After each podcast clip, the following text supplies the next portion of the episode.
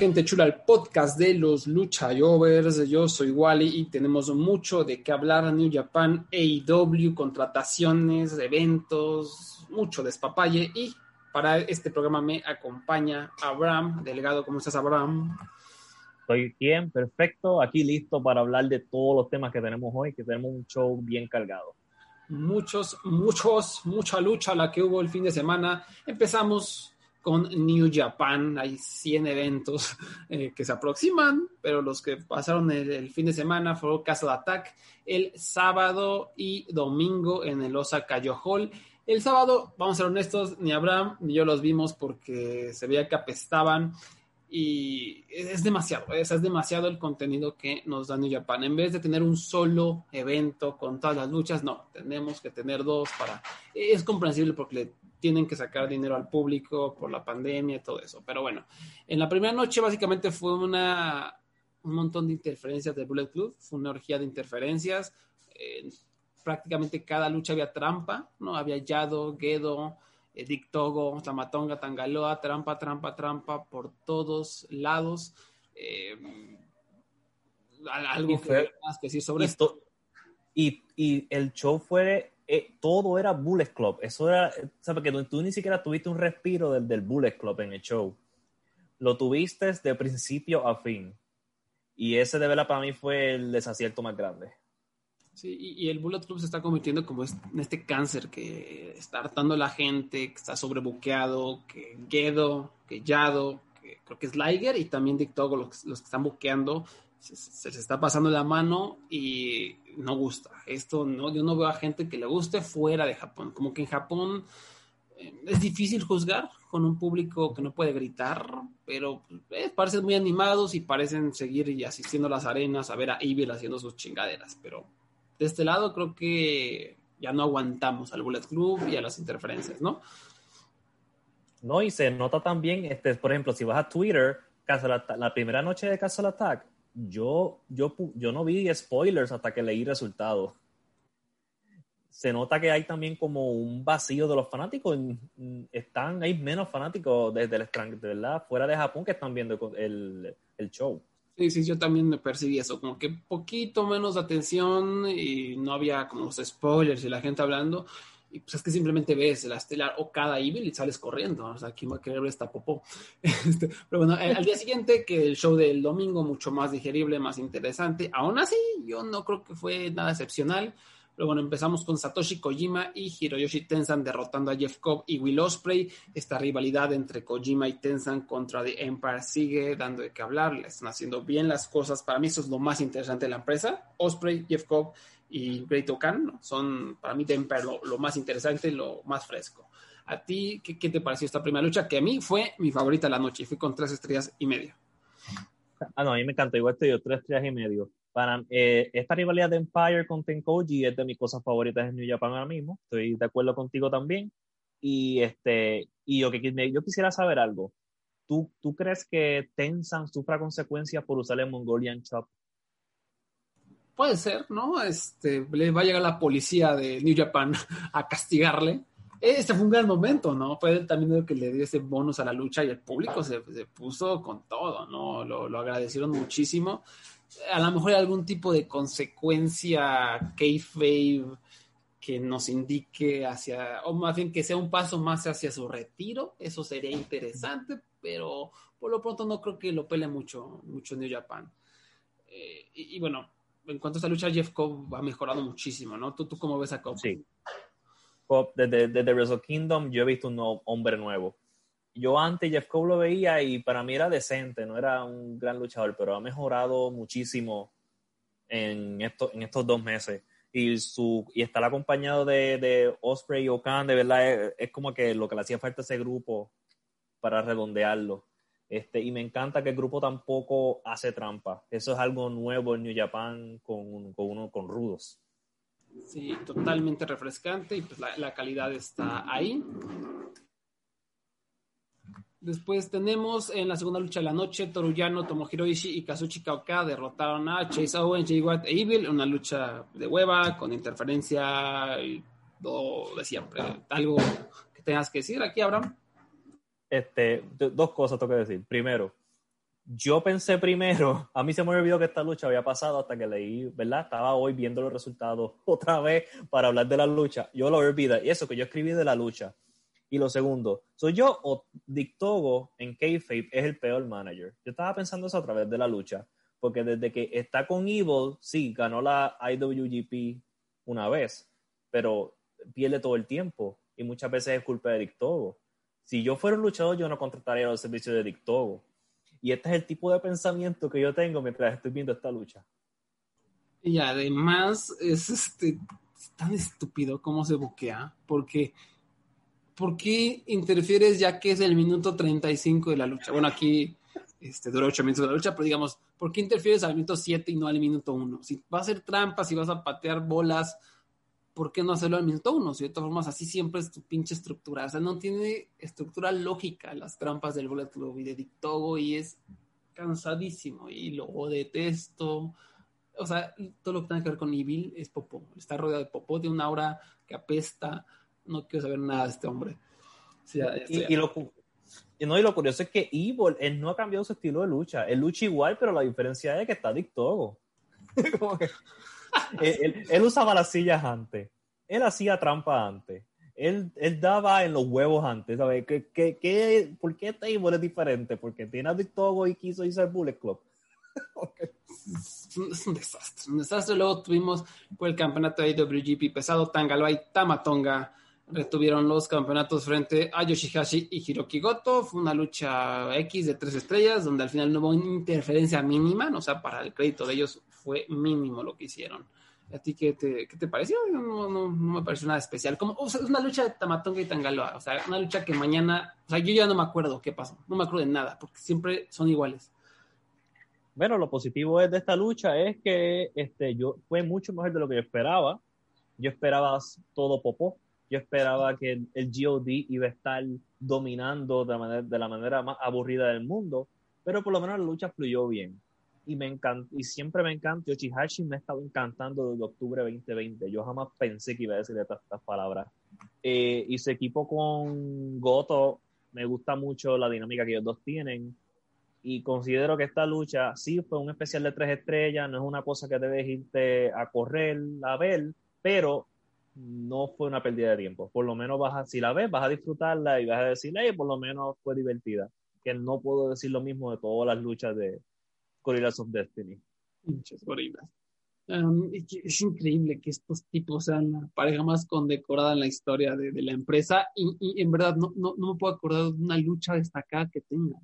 Y digo, también no. el, el, booking de, de, la división es mala pero pues, yo me puedo acordar de grandes luchas de, de Taichi, de Zack Sabre Jr., a lo mejor porque son recientes, pero también de Evil Sanada, de Tenkoji, de, de, incluso de Anderson y Galos, que no eran nada buenos, medio te acuerdas de sus luchas. Estos hombres no recuerdo nada, no recuerdo cuándo ganaron, por qué ganaron.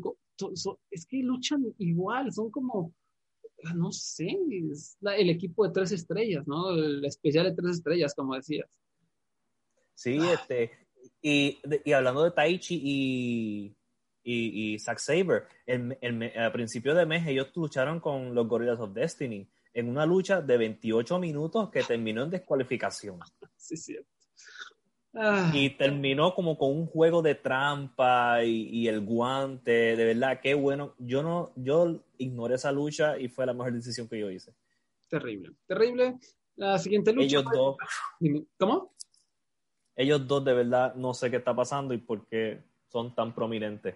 Yo tampoco. Yo, yo creo debe partir del mismo concepto de que a Guedo y a los Bookers no les importa la división en parejas, entonces pues, ponen a estos tipos que son medio populares en Twitter, ¿no? No sé, no, no sé, no sé. Ah, o le deben dinero a Haku y ya saben que Haku, Haku es de temer. O sea, en la vida real Haku te arranca la cabeza, entonces a lo mejor le deben dinero y pues, eh, se la están pagando así. Eh, la, la, siguiente lucha fue Tanahashi reteniendo el campeonato Never ante Great Okan. Es una lucha que pareció bastante entretenida por Okan, saben que yo soy Mark de Great Okan, es un tipo experimental, es el tipo que siempre está intentando cosas nuevas, que tiene mucha presencia, que ahorita todavía no está teniendo esas luchas fenomenales, pero que en cuanto a carisma, a mí ya me tiene atrapado. Digo, la lucha no fue lo más interesante del planeta, en mi opinión, pero valió la pena, ¿no? Sobre todo por el, fuego que trae Tanahashi a la mesa. Y bueno, eh, Tanahashi vale la pena decirlo, ganó con un crucifijo, sorpresa, ¿no? Con una cobertura sorpresa, que eso, digamos, a lo mejor ayudó a proteger un poco la, la imagen de Great Okan. ¿A ti qué te pareció, Abraham? El final, el final me encantó. Yo me iba a quejar si Tanahashi ganaba otra vez, pero de la manera que ganó, me lo vendieron por completo. Yo dije, ok, está bien. Te dejo pasar que Tanahashi, especialmente con lo que va a pasar con lo de las correas, yo entiendo que Tanahashi se queda con la Never. Eventualmente, Okan se la va a quitar.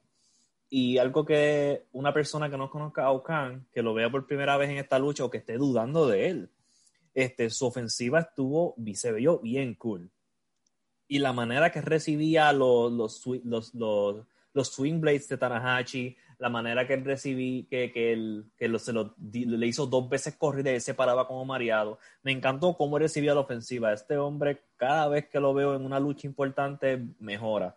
Y esto te pone a pensar en lo que va a pasar dentro de uno o dos años con este talento.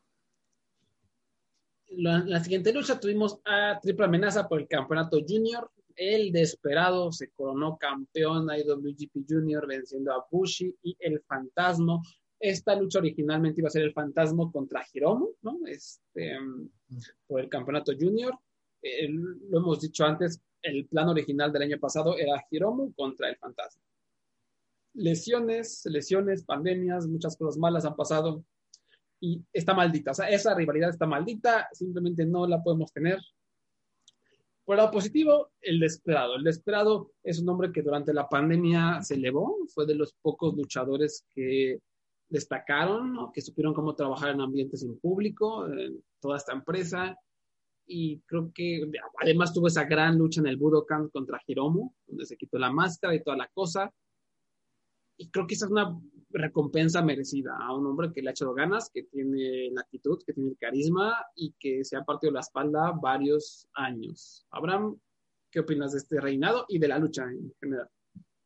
Ya era hora. Yo estaba esperando que le dieran la oportunidad de esperado. Después que él demostró el año pasado en el Super Jacob, un Super Jacob que estuvo bastante, ¿verdad? Bajo, bajo de calidad comparado con los otros años. Él fue uno de, los, de las mejores cosas que hubo ahí. Más como tú mencionaste, está la lucha de Budokan, y era hora de que le dieran la oportunidad porque con Hiromu ahí, él nunca, vamos, él no iba a tener la oportunidad que tiene ahora si Hiromu estuviera todavía aquí. Este, y me encanta que la razón por qué Buchi está ahí es porque Hiromu quería que Buchi estuviera ahí. Así que gracias a Desperado por salvarnos de Ibuchi contra el fantasma. Porque no sé si lo he mencionado antes, pero yo odio a Buchi. Y las veces, este, y esta lucha, lo único malo que te diría de la lucha es que sufrió del clásico de las luchas triple, que es que hubo demasiados momentos donde estuvieron solo como uno a uno. Mm, Porque los luchadores pierden poder en esta lucha y cuando tú lo tiras afuera, como que se tardan 10 minutos en levantarse. Este, y por lo menos, y me gustó la parte que le quitó la máscara. Cuando el fantasma le quitó la máscara de esperado, ahí yo dije, ok, el de esperado va a ganar. Y cuando él volvió, hasta el público se emocionó y se escuchó como, oh, cuando volvió y empezó a luchar este, para ganarse el buen merecido título. Y ya era hora, de verdad. Y especialmente cuando, y, me, y tocas mi tía, hasta me emocioné al final del show con lo que ocurrió, que ya mismo lo vas a mencionar. Sí, sí, sí. Una vez este, Ibushi retuvo el campeonato intercontinental, ahorita hablamos de la lucha, y eh, el quien salió a retarlo fue el Desperado, como estos dos tienen historia. Cuando el Desperado regresó de su excursión, enfrentó a Ibushi en una gran lucha, eh, donde también hubo como un poquito de controversia, pero fue una lucha que es recordada por eso, ¿no? Como esta pequeñísima rivalidad en donde pues, el Desperado se mostró como algo nuevo, ¿no? En su momento. Y, y en el momento en el que estamos, emociona porque pues son dos grandes luchadores, eh, son dos grandes talentos que claramente tienen buena química juntos, o por lo menos fue lo que exhibieron hace muchos años, y que ahora, después de todo ese periodo, obviamente son mejores luchadores y por lo tanto se va a poner más emocionante. Y el agregado es que va a ser por los campeonatos, o sea, va a ser por el, el desesperado, va a retar por el campeonato pesado. Normalmente cuando hacen esto del campeón junior contra el campeón pesado es una lucha como eh, de exhibición, ¿no? Sin campeonatos en juego, pero ahora sí se animaron a hacerlo y eso le da un toque eh, como especial a la, a la acción. Pero eh, la lucha, primero Ibushi derrotó a Naito, yo Abraham, tú, tú, vas primero, vas, vas. ¿De Ibushi Naito? Sí. A mí, a mí me gustó, fíjate. Este, les diría que me gustó igual que de Wrestle Kingdom, porque me gustó la intensidad de Naito, porque Naito estaba castigando a Ibushi. Hasta un momento donde de, de, hasta hubo de esas movidas que tú dices, mataron a Ibushi de la tercera cuerda que lo tiró de cuello. Este, lo, y es lo que tú puedes esperar de ellos dos. ¿Qué más tú puedes esperar de Ibushi Naito? Ellos siempre es calidad y es una tremenda lucha. Obviamente, como el problema realmente para mí es cómo llegamos a esta lucha. La, ¿Por qué Naito está retando por el Intercontinental? ¿Por qué este, en la misma lucha, por qué Kamegoye ya no sirve? Este, y me gustó también que la lucha no duró más de media hora. Aleluya, gloria a Dios, porque hemos estado viniendo de eventos estelares donde las luchas están durando más de 30 minutos y esto fue como un respiro cuando Ibuchi le ganó en 27 minutos. Pero, gustó mucho la lucha, o sea, sí vi puros cuatro estrellas, cuatro y medio, me encantó. Yo, yo soy el único amargado, yo es que, ¿por qué otra vez esta pinche lucha la he visto como 10 veces en dos años? En dos años la he visto cuántas veces ya. Es que es mi problema con New Japan. Nada se siente fresco, nada, nada se siente fresco. Veo esto, otra vez Bush luchando por el, fantasma con sus pinches trampas. Eh, oh, Great repito, bien es lo único que se siente. Más fresco, algo distinto, algo eh, como, con, no sé, con, lo que puedo morder y emocionarme, ¿no? Lo, de ahí en fuera interferencias, luchas repetidas, y Bushi Naito, y Bushi Naito, ya, o sea, yo la vi, no, no sé, no, o sea, fue el momento en que decidí que ya New Japan no me interesa, o sea, fue un momento en que dije, ya, o sea, ¿por qué otra vez lo mismo? No, no sé, ya esta empresa me tiene muy aburrido, o sea, la, la veo como trabajo, no la veo que vaya a disfrutar. No es que yo diga, ah, me levanto, voy a ver New Japan por placer, no la veo por trabajo. y tú, eh, yo, yo estoy pensando que parte del problema es porque tú tienes razón, esto no es fresco. Cuando yo la escuché fue como que, ok, va a ser buena, pero ok, otra vez. Más la logicidad de que por qué Naito está otra vez buscando la correa que originalmente lo odiaba. Dieron sus justificaciones que yo no, no me las vendieron, pero para mí que parte es porque están haciendo demasiado show están haciendo demasiado, este, y a nivel que, por ejemplo, Castle Attack lo dividen en dos noches y, está, y la noche uno fue un desastre y noche dos fue buena. Y estás diluyendo el contenido. En febrero tuvo cuatro shows especiales. Normalmente New Japan tiene uno, dos, cuatro, más dos Wrestle Kingdom. Entonces, ahora tienes el aniversario, más tienes el New Japan Cup. Ahora en estos momentos no hay un periodo de New Japan donde tú puedas respirar, donde hay un descanso de tú estás viendo a tus luchadores. Y, es, y como hay tantos shows importantes, van a seguir repitiendo todo lo que ellos consideran que es importante. Que tienen razón, no importa cuán buena sea la calidad. Llega un momento donde tú dices, ok, ¿quién es el próximo? Y normalmente como que la gira de Fantástica Manía la vemos como, ah, pues esta porquería para descansar. Y muchos no la ven. O sea, fanáticos de New Japan no ven Fantástica Manía porque pues es como de chocolate y realmente ahora se siente su ausencia, porque normalmente esas dos, tres semanas de Fantástica Manía sirven para descansar, ¿no? sirven para no ver New Japan, ver otra cosa, eh, también refrescar un poquito el booking, ver cosas distintas. Eh, es algo valioso, o sea, ya que los vemos desde este lado, creo que sí hizo falta ese descansito. En, ¿Qué tenemos a cambio? El evento, evento del aniversario, 4 de marzo inmediatamente al día siguiente empieza la New Japan Cup. 5 de marzo, 6 de marzo, 7 de marzo, 9 de marzo, 10 de marzo, 11, 13, 14, 15, 16, 18, 20, 21. 21 y luego Sakura Genesis es el 28 de marzo. Es demasiado. Y por lo menos el New, Japan, el New Japan Cup va a empezar en el aniversario. Ah, ah, sí, ah, eso sí. A ver, vamos, vamos a ver una vez el, el- la alineación. Tenemos Master Wato, Gabriel Kidd y Honma y Goto contra Duki, eh, Suzuki, Taichi y Zack Sabre Jr. Luego una lucha de 5 contra 5. Taguchi, Genare, Finley, Robinson y Tanahashi contra Ishimori, White, Owens, Kenta e Evil. Eh, tercera lucha, Sho, Ishii y Okada contra Bushi, Sanada y Takagi. Y ahora sí empieza la New Japan Cup. Kojima contra Jeff Cobb, Naito contra el Great Okan. Y en el evento estelar, Ibushi defiende el campeonato contra el Desperado. Eh, la, la la mitad de ese evento se ve buena. Sí, sí, o sea, la New Japan Cup, Kojima contra Cobb, tengo muchas ganas por la rivalidad, por lo que están haciendo estos dos hombres. Y eh, Naito contra Great Okan también eh, se lu- luce interesante, ¿no? ¿Qué va a hacer Great Okan con Naito? Ujú. Sí, esa es la que más esas dos luchas de New, Japan, de New Japan Cup son de las más interesantes. Igual que tienen a Chingo y Okada el domingo, si no me equivoco. Efectivamente. Eh, el aniversario, igual, eh, no, no, no tengo ganas de verlos. Así, esas luchas me atraen, pero como que se me activa la obsesión por querer ver todo el torneo. Y luego me acuerdo que van a ser como 30 luchas y, y no, me, me siento abrumado. Es, es demasiado. Em, ¿Qué te parece si revisamos, antes de, de seguir con mis quejas, el, el- Ajá. la- el evento de la New Japan Cup, ¿no? Las, las llaves. Tenemos de un lado, del lado izquierdo, Evil, que tiene un pase automático, no sé por qué, para la es porque- segunda ronda.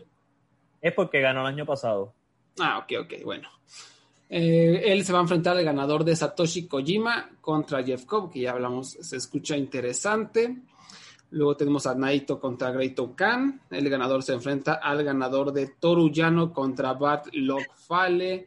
Luego Go- Clásico. una, la, la vieja confiable, ¿no? Este, Hiroki Goto contra Taichi y el ganador va contra Okada, contra el ganador de Okada contra Shingo, que es la lucha más atractiva de la primera ronda. Em, ¿Algo que tengas que opinar sobre estas luchas? Hasta sí. Okada y Takagi es la mejor. Este, desde estos primeros días, la única mala realmente es Joano y Fale, porque ya uno sabe que está que esperar de ahí. Sí, sí. O sea, igual está divertidísima o igual es como humor que no, o tú no estás de humor y no te gusta. Exacto. Eh, tenemos Honma contra Suzuki y el ganador se enfrenta a Juice Robinson contra Kenta. Ay, Juice Robinson. No, no que ya te ibas a ir a Impact. Eh, sí, volvió una vez nada más y volvió para acá. Carajo. Eso sí, eso sí, por lo menos yo tengo un deseo de ver Honma contra Suzuki. Porque Honda, me, no sé, hay algo de él que me atrae, a pesar de que no está 100% ahí. Hay algo, no sé, no sé qué es. ¿Por qué le echa ganas? Le echa un buen de ganas. Si ve que no se puede ni mover, pues está echando galleta el, el Honma. Eso, se agradece. Um, del otro lado, en la llave de arriba es Tenzan contra Will Osprey, Gabriel Kidd contra Zack Sabre Jr., Yuji Nagata contra Yota Tsuji, Tomohiro Ishii contra Sanada. De aquí, ¿qué te Mm. atrae más? Este, Gabriel Kidd y Zack Saber. Vámonos. Sí, porque de verdad de la otra. Y, y te das cuenta que tienen pocas personas cuando están usando todos los Young Lions. Solamente falta Uemura. Ah, sí, es cierto, ¿eh? Guamura no está. Qué- qué Es el único. Eh, Y Osprey contra Tenzan, sí, Tenzan no es el mejor luchador, pero traen historia y eso podría ser interesante. Ah, tienes razón. eh, Tienen la mejor historia de New Japan en estos momentos. Sí, sí, sí, entonces eso es para echar el ojo. No me sorprendería que sea avancen Will Ospreay y Zack Silver Jr., dos viejos conocidos en la segunda ronda para dar una buena lucha. Eh, y bueno, el resto de la llave, David Finley contra Chase Owens, una lucha que de verla me tiemblan las piernas, no quiero verla nunca en toda mi vida. Este, Yoshihashi contra Yujiro Takahashi. Bueno, vamos a dar el beneficio de la duda a Yoshihashi, pero tampoco es este Kenta Kobashi para cargar a Yujiro. Entonces, si esta, esta parte de la llave está, está feita. Eh, To- Toa Genare contra Jay White, que esa sí está muy interesante. Ya saben que yo soy Sí. más de Genare. Tal vez esta será la única lucha que vea de toda la New Japan Cup. Y el ganador se enfrentará a Hiroshi Tanahashi en la segunda ronda, que quien tiene pase automático. Por ser el campeón Never. ¿A- a- ¿Hasta dónde va a llegar Genare? ¿Crees Genare va a ser-? Yo no creo que pase de Jay White. Para mí que la New Japan Cup la va a ganar o Jay White o Osprey. Sí, sí, son los que los primeros que igual me, me saltaron a la mente. No sé qué planes tengan. Porque no creo que hagan Okada y Buchi en, en, en Sakura Genesis. Pero Khan no va a llegar tan lejos. Naito de seguro se va a eliminar. Jeff Cobb no va a ser. De verdad, estoy mirando aquí. no Al menos que quieran hacer Ichi contra Ibuchi, que es una posibilidad. ¿Sabes, Porque... qué, va a pasar? ¿Sabes qué va a pasar?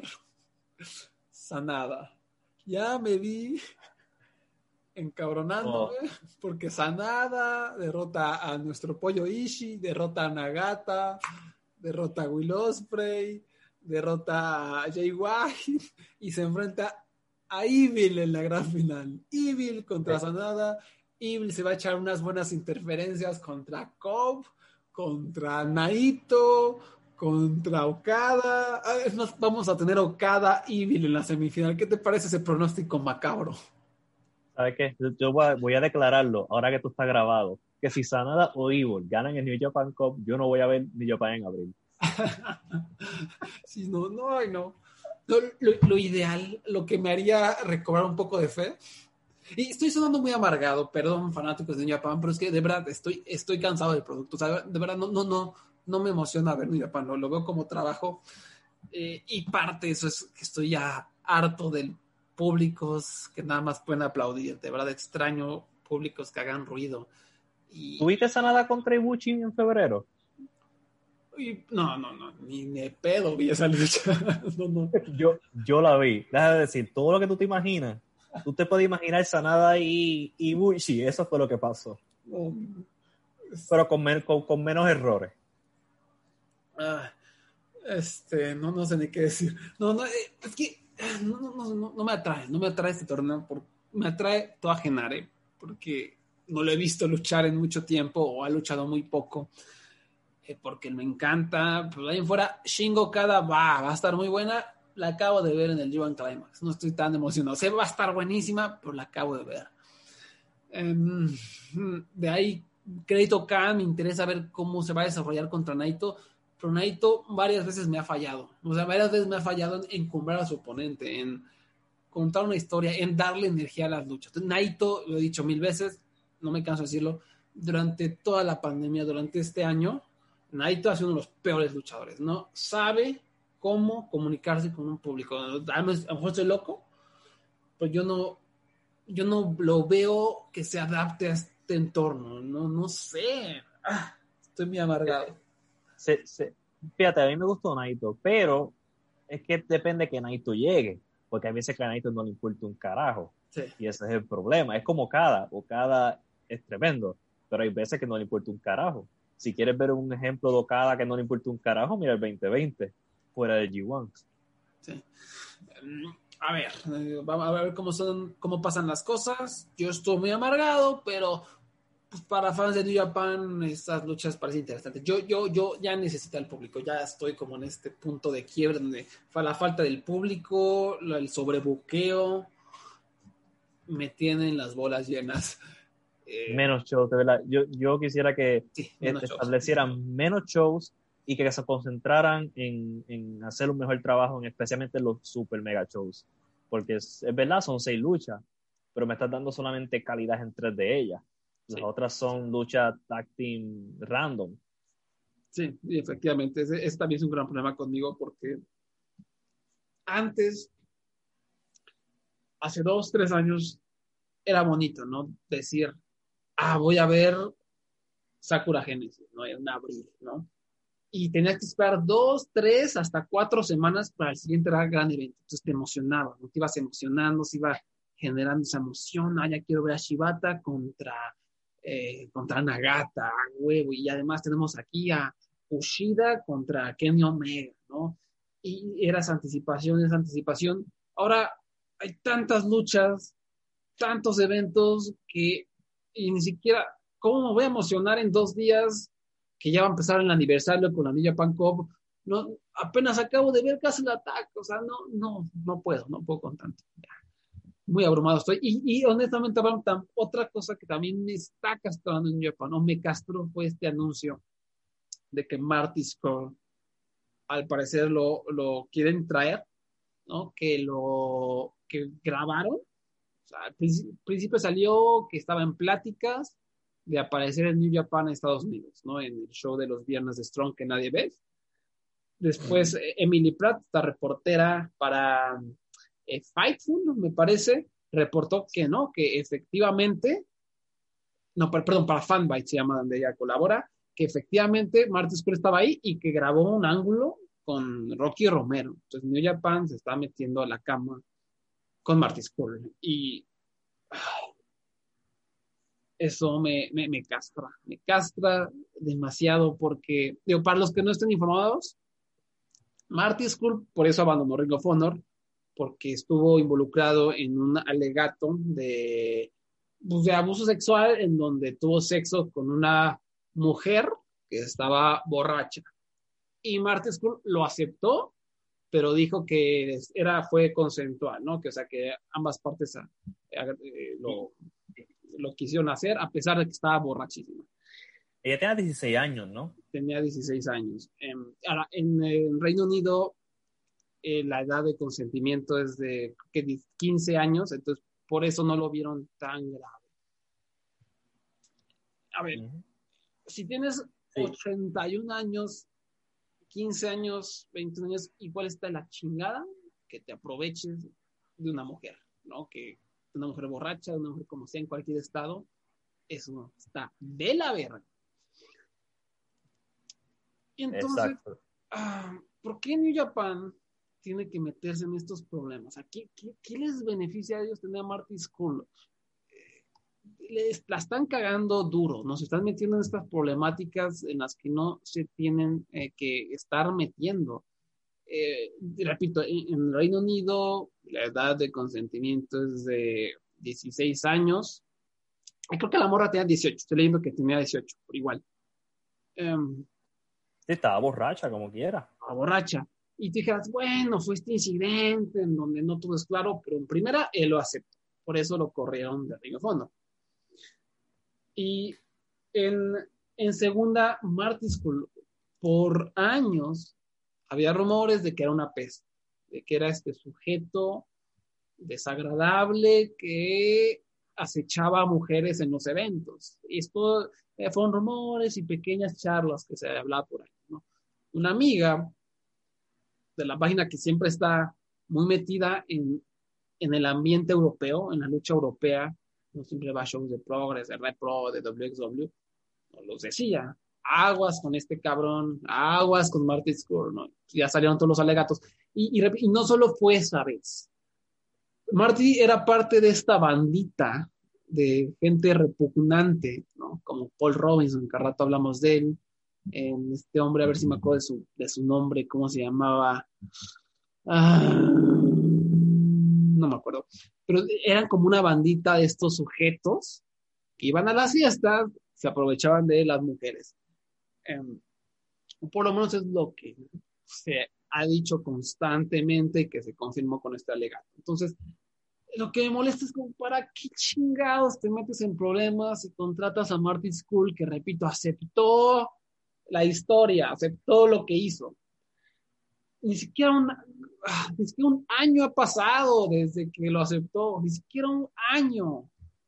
¿Cuál es la necesidad de meterse en problemas. ¿Por qué no podemos tener una industria con moralidad, tanta pinche ética?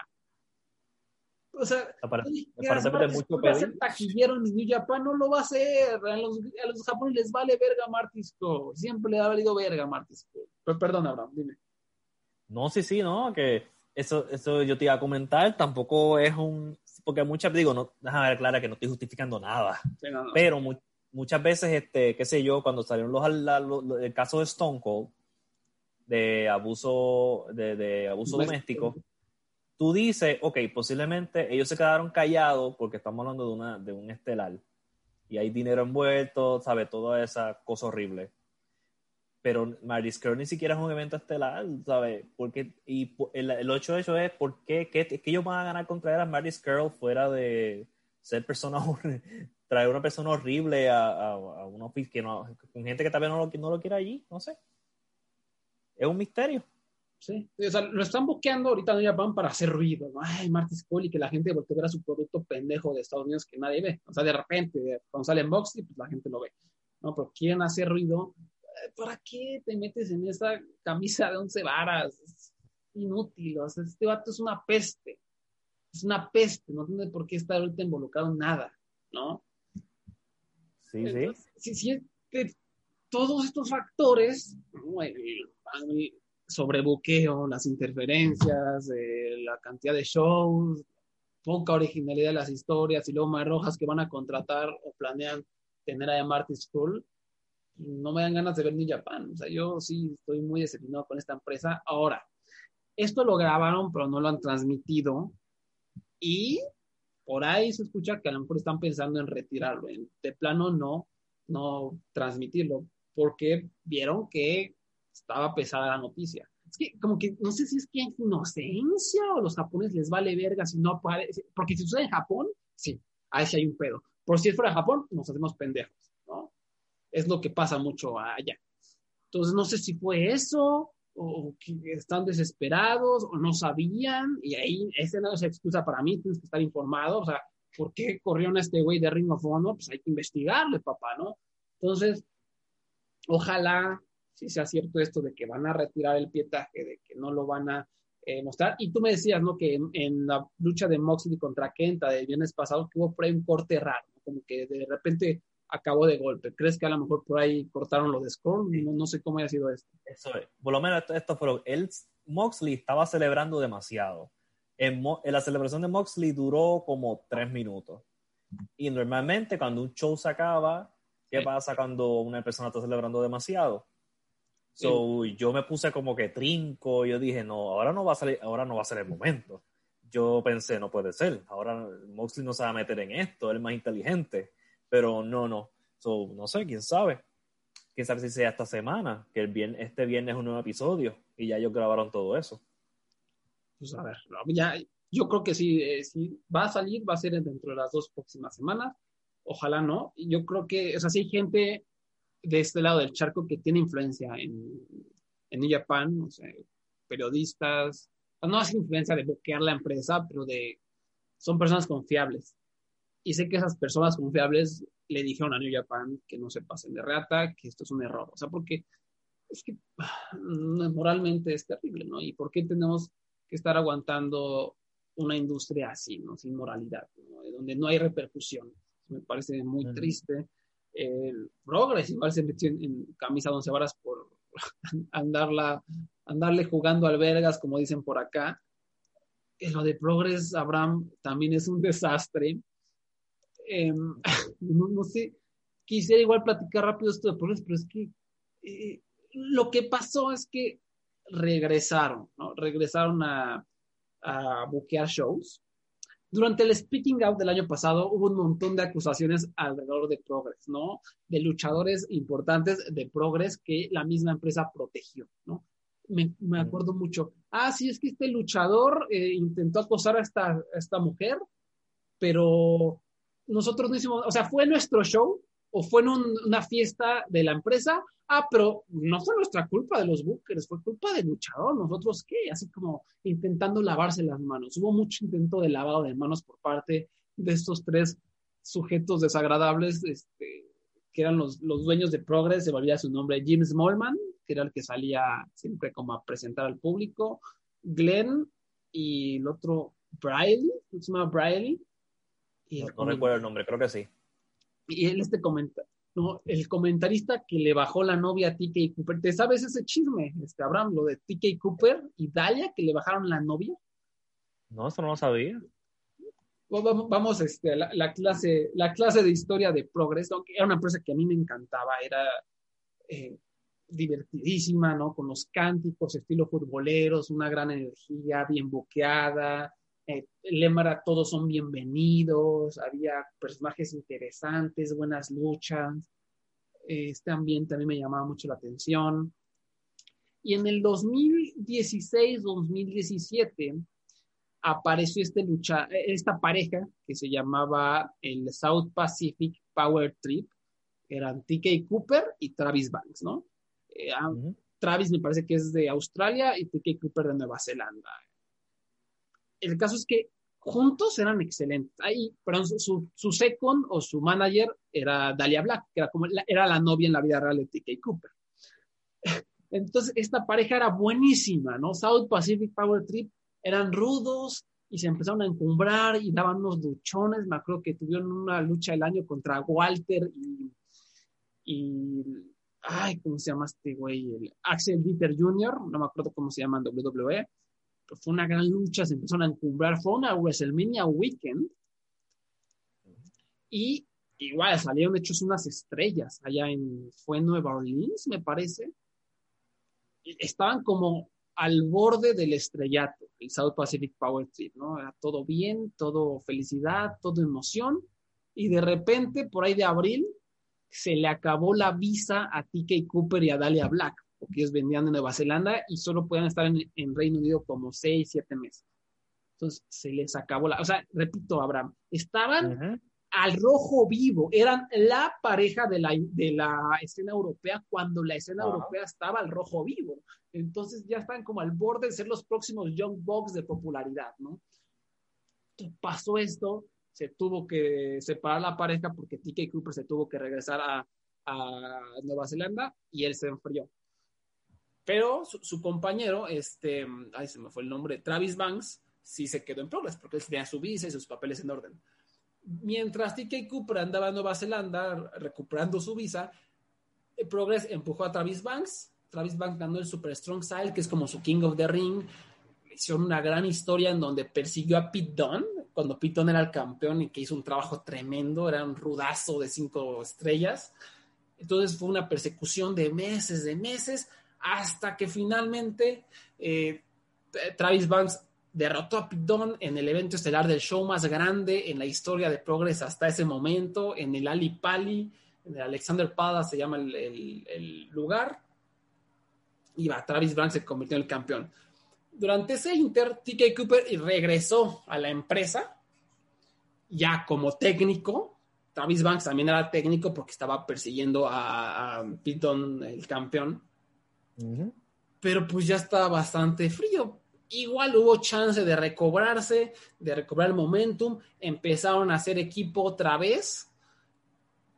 ¿Y qué pasó? O sea, cuando estaban otra vez al rojo vivo, anunciaron para Bola, para eh, Pro Wrestling Guerrilla, la batalla de Los Ángeles del 2017, los Young Bucks contra el South Pacific Power Trip, ¿no? Eso iba a ser en el septiembre del 2017. Yo estaba súper emocionado porque yo fui a ese bola, yo iba a ir a ese bola y esta lucha fue la que vi y me mojé y, y yo moría por verla. Un mes antes o dos meses antes de la lucha, TK Cooper se lesionó. O sea, uh. primero le pasó lo de la visa, bueno, regresó y otra vez estaba encumbrando, estaba esta pareja, y a esa lucha contra los Young Bucks en bola cuando PWG estaba al tope de la popularidad histórica, esa lucha le iba a dar la vuelta al mundo. Esa lucha iba a elevar a TK Cooper y a Travis Banks como una de las grandes parejas de la industria. Y se lesionó TK Cooper, tuvieron que sacarlo del evento, obviamente. Y fue una lesión fea que se quedó fuera como por seis meses. Durante ese Inter, todo le pasó a este hombre.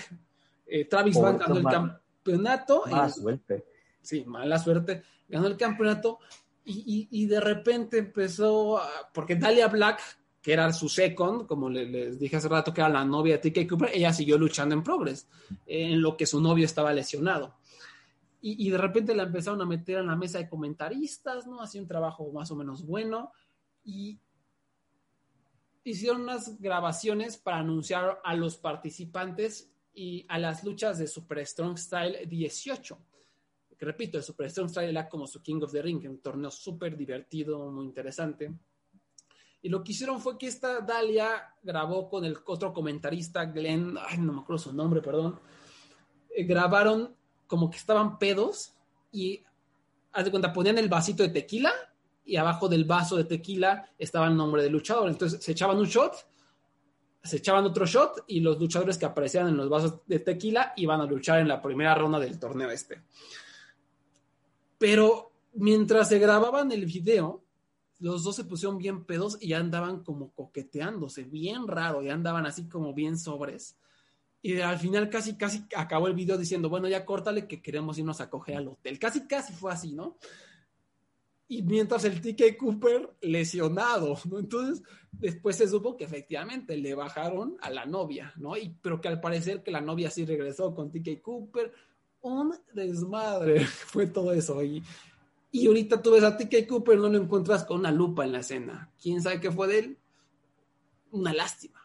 Y, curioso, porque cuando empezó a, encombrarse el South Pacific Power Trip, parecía que TK Cooper iba a ser la estrella de, de, la pareja y no, resultó que empujaron a Travis Banks y, y, ahora actualmente Travis Banks está cancelado porque también fue uno de los abusadores horribles, nefastos del Speaking Out. Entonces, no sé cómo llegué a esto, Abraham, pero...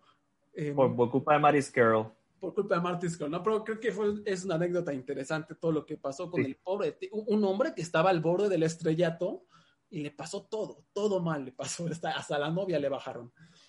Um, Qué mala suerte, Dios mío. Ese es el tipo de historia que tú dices, yo, me, yo ando mal, pero por lo menos no soy TK Cooper. sí, sí, sí. Y me acuerdo incluso hace como un año y medio que sacó un promo buenísimo, que lo grabó con su celular en Twitter y lo subió y decía, ¿quieres saber cómo tres se convirtieron en dos y dos se convirtió en uno? Como haciendo alusión a esto, ¿no? De cómo le tuvo que separarse de Travis Banks, de cómo le bajaron la novia, y se echó un promazo, y dije, ay, ojalá esto lo impulse, de igual no pasó nada con él, desapareció, no sé qué, es, nos vamos a ver en Cage Match si sigue luchando, porque eh, creo que no. ¿Qué hora? Yo estoy, su, yo estoy buscando su Twitter. A ver, luchó en el 2020, ¿no? Su última lucha registrada fue en el Warrior Wrestling Onejuga Showdown en Nueva Zelanda, Genare y Jamie Tagataese derrotaron a Dave O'Connor y TK Cooper. Y ya, esa fue su última lucha en octubre del 2020. Pobrecito, quién sabe qué, qué, qué habrá sido de él. ¿Qué, qué, qué tal si te digo que el 13 de febrero él retuiteó este, a Progress? Ah, yeah. a, a lo mejor, es que estos shows de Progress que, que pasaron en, en el fin de semana, a lo mejor lo buquearon, ¿no? Qué, qué, poca preparación tuve para este, para este episodio, lo siento, pero eh, se me ocurrió contar esa historia de TK Cooper así al chilazo. Um, no, y como quiera, hay, hay que reírnos de, de, algo de Progress. Ellos son la, la, empresa independiente punk hardcore que está en el WWE Network. Sí, exacto. Y es lo más que uno que lo, lo recordaste porque también ese era como uno de los eslogans de Progress punk rock wrestling, ¿no? Somos super punks. Son tan punks que están yéndose a la cama con WWE. Imagínense los punks que son. Joder, culpa, los culpables de que la escena en el, eh, allá en el Reino Unido se, se haya jodido. Sí, sí, sí, sí. sí. Ah, entonces, lo que pasa ahorita es que en el show que acaban de transmitir, o sea, después de lo de Speaking Out, dijeron que corrieron a todos y instalaron a nueva gente para dirigir la empresa. Y esta nueva, esta nueva gente juraba y perjuraba que eh, no iban a permitir más irresponsabilidades, que no iba a haber polémicas, ni abusos, ni alegatos de nada. Un, una semana después, uno de los que habían contratado resultó que también lo cancelaron. y ahora, seis meses después, que empezaron a transmitir shows de nuevo, por cierto, en la WWE Network, que le pertenece a la WWE, que es una empresa que está protegiendo a violadores y pedófilos, ¿no? Muy punk rocks, muy, muy rockero, progress, ¿no? Hacen todo esto y el hombre que fue la gente de estos shows que acaban de pasar fue Paul Robinson, otro de los que estuvo involucrado en escándalos y que pertenecía a la bandita de Marty Scurll. Entonces la gente inmediatamente dijo, qué verga progres, no que corrieron a todas estas personas y juraban que no iban a tener gente problemática en su show. El primer show de regreso resulta que el que, el que planeó, el que programó las luchas fue Paul Robinson, carajo. Entonces la gente se enoja porque no hubo transparencia, ¿no? Además, no fue la misma empresa la que dijo, sí, fuimos nosotros este, los que trajimos a Paul Robinson. No, alguien lo liqueó. Dicen que fue el mismo Paul Robinson que no se sintió a gusto y lo liqueó y dijo, no, pues fue la verga y me voy. Entonces, Progress sacó un statement, un enunciado diciendo, perdónenos, es que hubo eh, no fue nuestra culpa, nosotros queremos eh, tener mucha transparencia, pero lo que estaban haciendo, pensaron que nadie se iba a dar cuenta y que calladitos na- nadie les iba a decir nada, pero alguien filtró el, el, el hecho de que estaba por Robinson y se les cayó el teatrito. Entonces, ellos han hecho, y han hecho como 10 de, de declaraciones, ¿no? Ellos siguen haciendo declaraciones. Yo dejé de leerla porque yo no sé qué tú no me vas a decir, Progress. Sí, sí, sí, sí, sí. Es más- es más, tengo aquí titulares de páginas de Fightful y de Post Wrestling. Topen los titulares. Progress Wrestling no creía que Paul Robinson era un riesgo para el talento. Paul Robinson Wow. se, se abandona Progress Wrestling. Progress Wrestling confirma que Paul Robinson trabajó en recientes grabaciones, ¿no? Entonces, como, verga, güey. Y como decías, cada dos días Progress se enterraba más. Sacaba un statement diciendo, sí, pues resulta que sí estaba Paul Robinson trabajando, pero pensamos que no pasaba nada, ¿no? Cabrones, no que querían transparencia, entonces, ¿por qué ocultan que este güey problemático está trabajando con un desmadre, un desmadre, Progress? Ay, Dios. Es increíble. Yo creo que hubiera salido mejor si hubieran sido honestos desde el principio. Sí, sí, sí. Sí, sí, porque y tampoco sorprende que por Robinson tenga, ¿verdad?, la aprobación de la WWE. ¿Sabes? Sí, sí, sí. Me Entonces, pregunta la Bebé Team Dream. Entonces, básicamente ellos al hacer todo este desmadre, expusieron que ellos no entienden sus propios problemas, o sea, que ellos no entienden el fundamento problemático de lo que están haciendo, lo que significa es que, que- que no les importa la- los fanáticos. Entonces, pues sí, es un, es un desmadre. Es un, es un- No sé, esperemos a ver si el mes que viene arregla algo, porque esa escena, esa escena de verdad, Pro creo que es lo único que está por ahora Sí. corriendo bien, ¿no? Sí, Repro, tranquilitos, haciendo sus shows, muy buenos, sin gente problemática, hasta dónde estaremos. Pero pues sí, es una lástima lo que se ha reducido la, la escena europea, que antes era lo máximo, era lo más emocionante del planeta y ahora para el perro. Pero vamos a alejarnos de Europa tantito para irnos hasta Estados Unidos y hablar de una empresa que está haciendo las cosas bien, con pequeños pedos en el camino, con tonterías en el camino, pero bien. All Elite Wrestling. Primero, Abraham, ¿qué te parece la contratación del Big Show, Paul White? La primera vez que lo vi, yo dije, no puede ser. Pero al ver, al ver la foto y al ellos es- decir específicamente, él es comentarista, yo dije, oh, hace sentido porque ellos tienen un tercer show que van a lanzar. Y no podemos tener la Excalibur siete horas a la semana haciendo, grabando comentarios. Así que como contratación para que haga de comentarista y las personas den con revisar el show de los lunes, no tengo, ¿verdad? A mí yo dije, ok, está bien. Y hasta ahora yo tengo más confianza en ellos, en, en cómo manejan estas leyendas, porque hasta ahora por lo menos no creo que hayan tenido fallos de cómo manejan las leyendas. Sí, Y, y es un nombre, vamos, a ti puede ser que no te guste el Big Show, tú y yo de seguro lo hemos visto como 50 años, a pesar de que tenemos menos de 50. Este, yo siento que he visto el Big Show desde que yo soy niño y posiblemente sí, pero sigue siendo un nombre importante. Y lo mejor de todo es que Vince McMahon de seguro estaba rompiendo todo en la oficina cuando se enteró de esto. Sí. Sí, o sea, Especialmente después que le dieron un show en Netflix. La WWE le dio un show en Netflix. Y Sí. como quiera, él filmó con la otra compañía. qué bonita es la vida. Sí, o sea, exactamente. Aunque odies esta decisión, tienes que estar feliz. ¿eh? Imaginándote la cara de Vince McMahon cuando se enteró, me da placer, me da placer sexual, verdaderamente. Em, Te ahora, digo, si, si, Kane, si Kane aparece en AEW, Vince va a poner Raw los miércoles. Ahí es que yo creo que ahí, ahí cruzó la línea. ay, ¿sabes qué? Me acabo de acordar de, de lo que hizo la WWE. Entonces, vamos a terminar de hablar de esto del Big Show.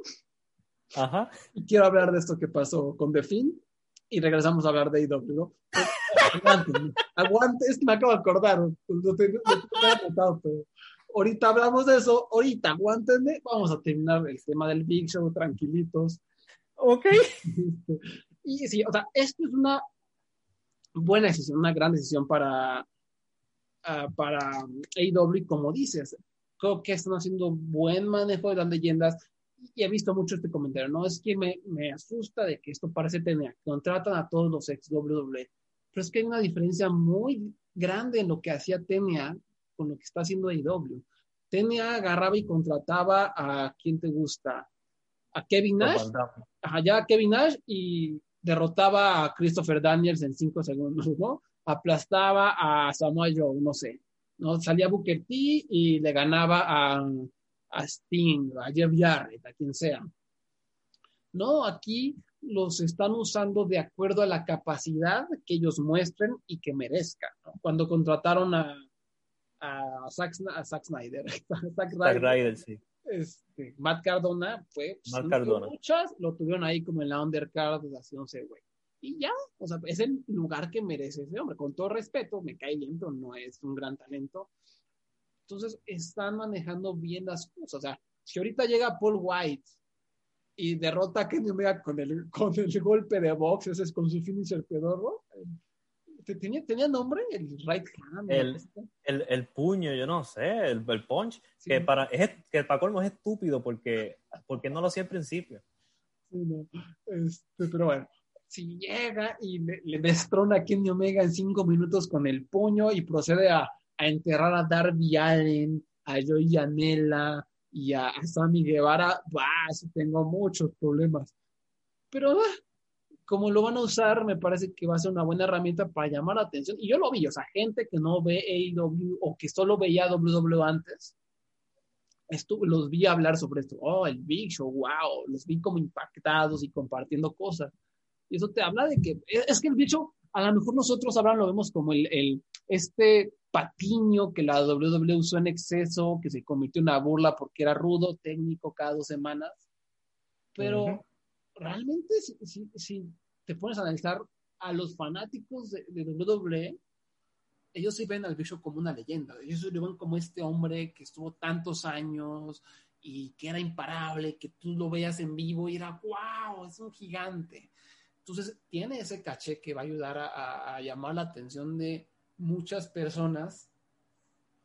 Eh, y, y, además, eh, va a estar más de comentarista, se supone, y lo poquito que luche, yo espero que vaya a ser para pequeñas historias dentro del show Elevation, que ahorita hablamos de ello, que creo que lo van a intentar utilizar para elevar a otros talentos, ¿no? Esa es la impresión que me da. Yo, yo no veo por qué temer ahorita, no le veo ningún punto negativo a la contratación de Paul White, ¿no? Me parece que es una, una buena decisión, ¿no?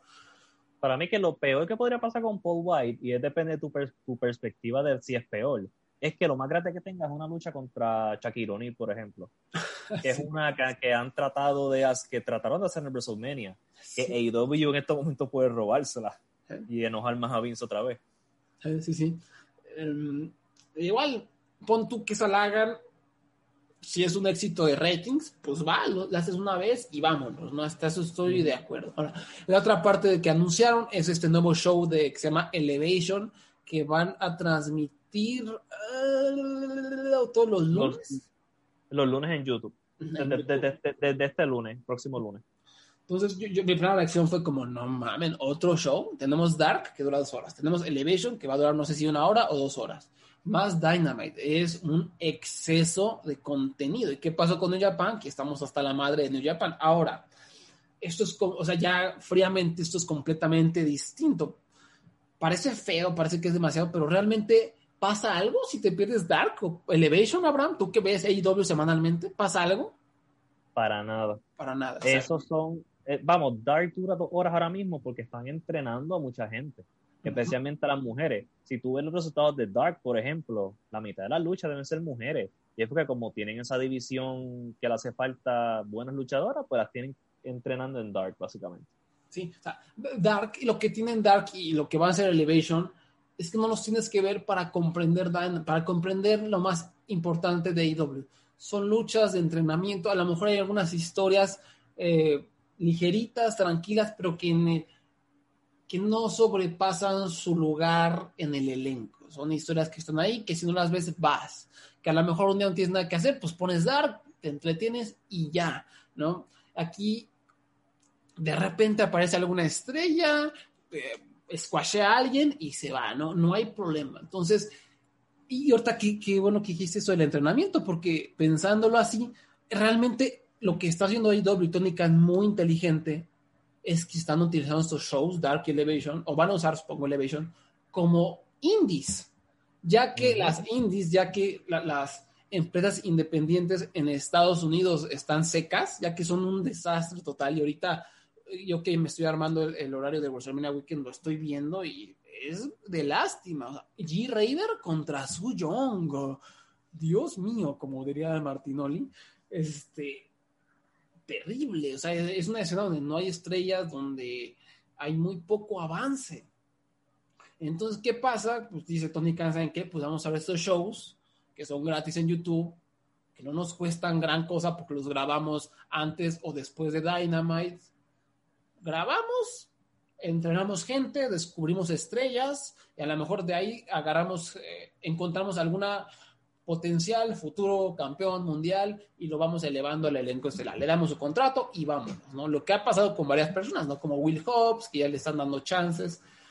Entonces, también creo que esto es una buena decisión. A mí me encanta, no es que yo ah, voy a ver el Elevation y tal, no, pero analizándolo así, realmente, si no los ves, no pasa nada. Entonces, les está sirviendo a IW como su sistema de entrenamiento. Estas, estas son Dark y Elevation es el circuito independiente, ¿no? Digámoslo así. Si, si ustedes ven el circuito independiente de Estados Unidos, o nunca lo han visto, van a entender por qué hicieron estos shows. Déjame decir, porque yo vi, yo vi GCW, Game Changer Wrestling, una vez, y fue tan malo que yo dije, yo no vuelvo a ver esto. Sí, y digo, hay varios luchadores que se rifan, ¿no? Como Lee Moriarty, de repente aparece el Rush, ahí sí, pero en general tú ves un show de GCW y no es solo la presentación, no solo son las luchas X, sino que no hay avance, o sea, lo que hablábamos, lo que yo he hablado mil veces sobre Blake Christian, que acaba de firmar con WWE. Blake Christian es un vato que sabe hacer manchincuetas y saltar y tiene habilidad, pero en, no, tenía cómo mejorar, porque es malo, el luchador es malo, Blake Christian es malo, es malo porque no tenía dónde practicar. GCW, ¿cómo lo buqueaba? En el Six Man, no sé qué, en el Scramble de ocho personas, en esta lucha de cinco. Entonces, siempre está repitiendo lo mismo. Llega Blake Christian, se echa sus saltos, se echa sus brincos y vámonos. Incluso cuando lo buquearon en México, en Riot, fue una lucha de este tipo, a, echar los brincos, eso no te ayuda de nada como luchador. GCW no está buqueando para, para crear historias o para avanzar a luchadores. Y no solo GCW, varias empresas, Black Label Pro, AEW, AEW, no AEW, AEW, todas estas así buquean. Agarran lo que está medio caliente, el luchador que estén comprando en redes sociales, el luchador que, que hace GIFs y que es muy chistoso, y ya, porque necesitan vender boletos y no están haciendo el esfuerzo extra por crear estrellas, no saben cómo, no les interesa. Entonces, ¿qué pasa? Que estos luchadores que están repitiendo esas luchas, como Blake Christian, no avanzan, no mejoran, ¿no? Entonces, este circuito independiente está seco, no, no.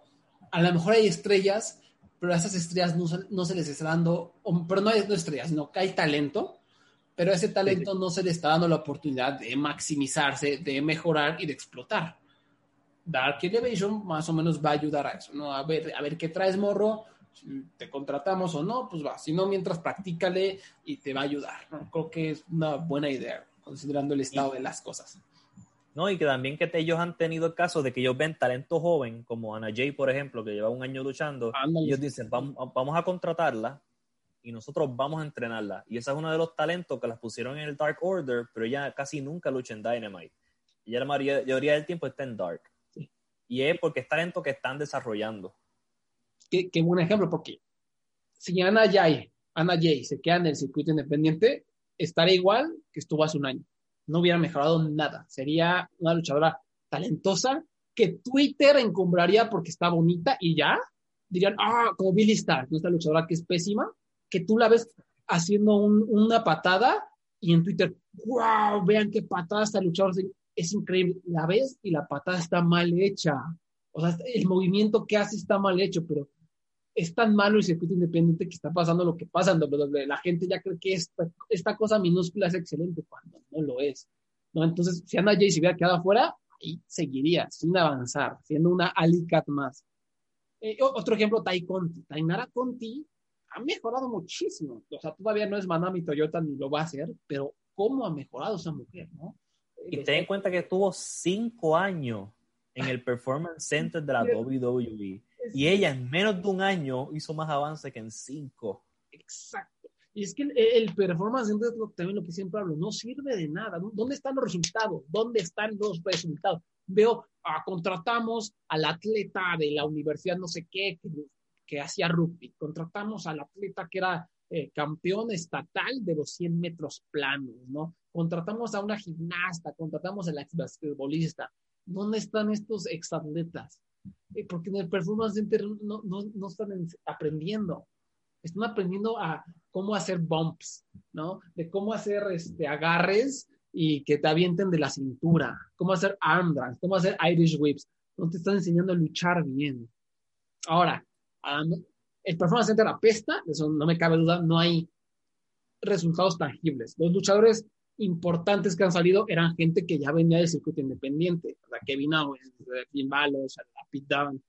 Entonces, el Performance Center es una porquería. Sin embargo, recordemos, también sale esa noticia, todavía no está confirmada, que NXT está intentando sacar este nuevo proyecto que es NXT Evolve, a cargo mm. de Gabe Sapolsky, quien era el booker de Evolve, de Ring of Honor, de Dragon Gate USA, un, uno de los mejores bookers que ha tenido esta industria en toda su, su historia, que sabemos está contratado por WWE. Ahora, este concepto de Evolve, lo que me suena va a ser, Abraham, es como lo que era NXT antes, ¿no?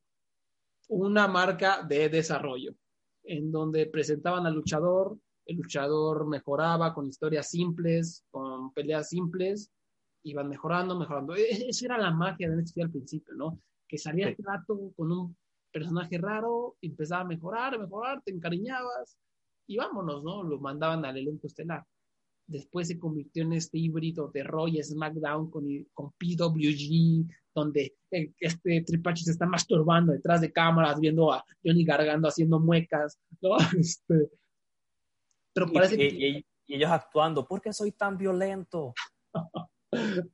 y, y, Evolve, NXT Evolve, si es que se concreta, si es que se hace, todo indica que va, vamos a regresar a las raíces de NXT, que va a ser ahora sí como una empresa independiente, como una indie, para que viajen por Estados Unidos y mejoren los luchadores. Y eso es muy importante y va, a ayudar a la WWE sin, sin duda alguna. Um, ¿Algo más que quieras agregar sobre este tema, Abraham? No sé si me ha faltado algo.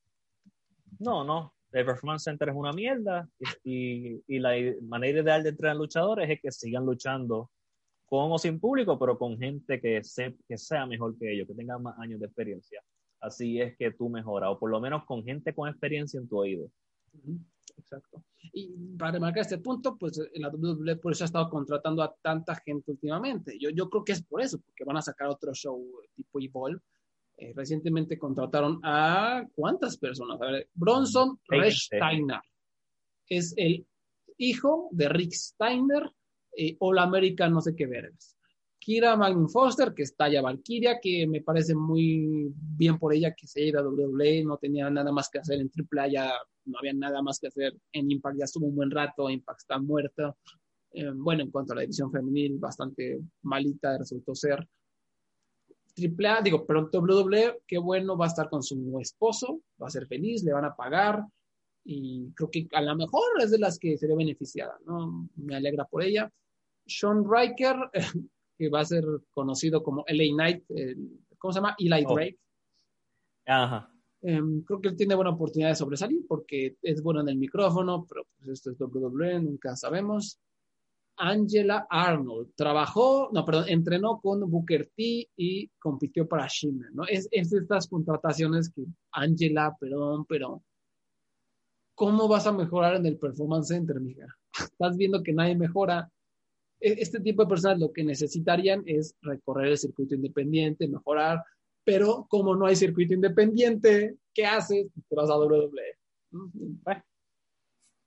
Parker Boudreau, un hombre todo mamado que por ahí se hizo viral un tweet que Paul Heyman lo ama, es un güey todo mamado y grande, parece como el típico bully de escuela. Anthony Henry, un luchadorazo de Evolve. Eso es muy importante destacar, ¿no? Eh, Gabe Sapolsky jaló a toda la gente que trabajaba con él en Evolve. Entonces se los jaló a NXT. Anthony Henry es uno de ellos, un luchadorazo. Chance Barrow, antes conocido como Harlem Bravado, gran luchador también. Bastante feo, sin carisma, pero buen luchador. Eh, lo jaló. Teresa Serrano, conocida como Soy Stark, eh, bastante malita en el circuito independiente norteamericano. Christian Brigham, un nativo de Massachusetts que luchaba como Christian Casanova, también se vato, es alguien que creo que va a desperdiciar su carrera en NXT, a menos de que Gabe se lo jale y Evolve. Priscilla Kelly, que ahora va a ser conocida como Gigi Dolin. Priscilla, su pedo es que, creo que lo hablamos, Abraham, ya no sé, que es la ex esposa de Darby Allen. Ah, exacto, sí, sí. Entonces, pues no se puede ir a AEW. Y pues, ella, de, de, de, después que tuvo esta tremenda lucha con Thunder Rosa. Thunder Rosa, la llamaron. Sí. Y, y de verdad, qué lástima. Esa lucha fue como, wow, Priscilla Kelly ya llegó, ya está aquí. Otra luchadora a seguir y se va a WWE. Ojalá no se quede estancada. Al hoyo negro. Aquí tenemos el asterisco de que si hacen lo de Evolve, todo bien, van a mejorar. Yo, so- yo tengo esa confianza en Gabe Sapolsky. Si no, si la mandan a NXT, adiós. Drew Casper, eh, bla, bla, bla, NCAA es de estos atletas que te digo, ¿no? All America, no sé qué vergas. Brianna Coda, conocida como Cora Jade, eh, igual estuvo en el Dusty Classic. Christian Hubble, que es Blake Christian, eh, mm, ya, ya, ya dije todo sobre él. Patrick Balton, que jugó, entrenó con la NFL, Cameron Clay, que luchaba como Cameron Brennan, eh, ni idea, Joe Areola, Universidad, eh, o sea, un chingo de gente, Taylor Grado y Starisa Rivera. Entonces, muchos luchadores desconocidos que pues no, no van a tener el beneficio de luchar en el circuito independiente estadounidense, ¿no? Se van a quedar por ahí estancados, a menos de que Evolve florezca. ¿Alguien de aquí que te llame la atención? Me, este, me gustaría ver el de como Anthony Henry, ¿verdad? Ujú, sí. Y el desarrollo de Priscilla Kelly, porque estoy curioso de que si van, van a hacer algo con ella, ¿verdad? Sí, yo también. tengo- Este, porque como tú dijiste, yo dije, va, cool, vamos a seguir la carrera y, bro, Sí, fue, Sí. como, fue como que de vaciar la bomba de la emoción. sí, ellos son los dos que me, que me agradan. Pero bueno, este, ayer en, eh, en Monday Night Raw, déjenme encuentro el tweet. The Fiend, con ayuda de Alexa Bliss, me parece. WWE Raw, dos puntos. Alexa Bliss continúa atormentando a Randy Orton. Después que lo quemó y él se curó mágicamente la semana. se quemó efectivamente. Resulta que es de en su mente tan maquiavélica, creó un clon de Randy Orton. Entonces, Randy Orton en vivo en Monday Night Raw lo vio, o sea, encaró a este clon en la pantalla. Ya saben cómo se, se para la, la gente de WWE como, como de perfil para ver la pantalla. Y puso esta cara de terror de, oh Dios mío, no puede ser. Eh, vas a ver, encararme, no sé qué vergas, con voz satánica, dice el clon de Randy Orton. Tremendo, tremendo. Y, y, ah, ah, ah, ah, ah, y Randy Orton empezó, empezó a cuando se empezó a reír el clon de Randy Orton, el Randy Orton Ron empezó a toser y, se tiró al piso. Oh, Dios. Sí, pero esta vez no, no escupió este, sangre negra como Ay, hizo como, como hace dos semanas. No, no, esta vez no.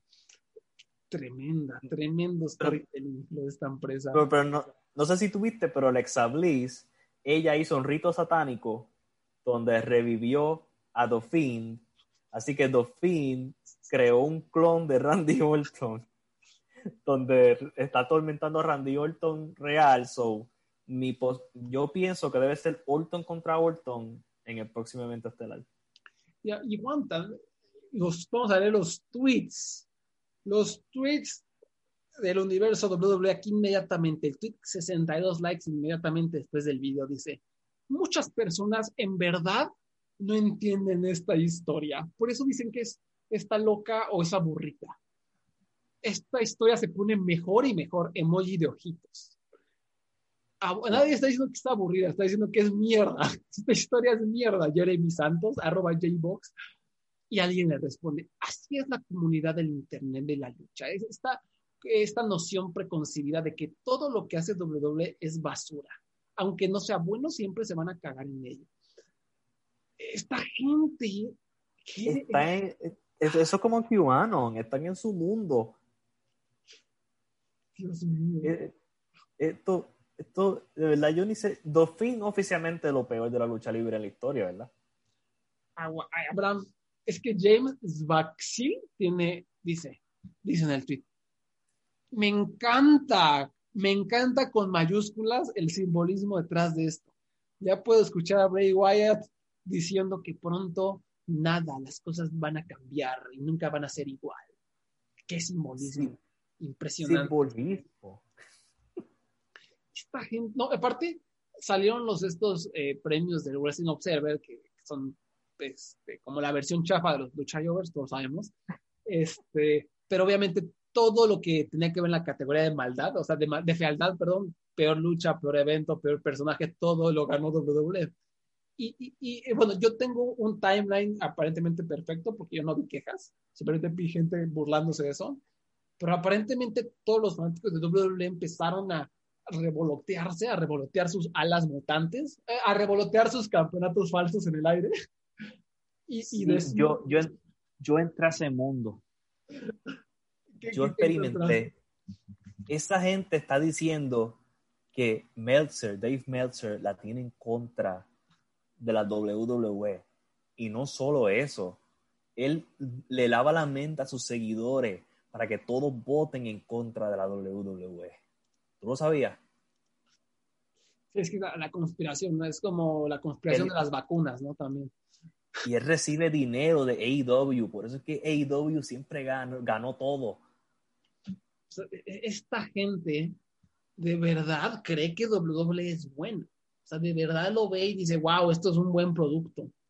Está cabrón. y- no, y, y uno de los que se quejó de preferismo de, eh, sobre AEW de Meltzer fue un alguien de uno de un verdad de que publicó una página creo que es Pro Wrestling News o algo así no me acuerdo ahora cuál era él estuvo quejándose abiertamente de los resultados mientras tanto yo estoy pensando esto es un voto de fanáticos ahora si los fanáticos tienen pensamiento similar a Dave Meltzer por supuesto, por eso es que pagan para seguirlo y por eso es que pueden votar en estas cosas.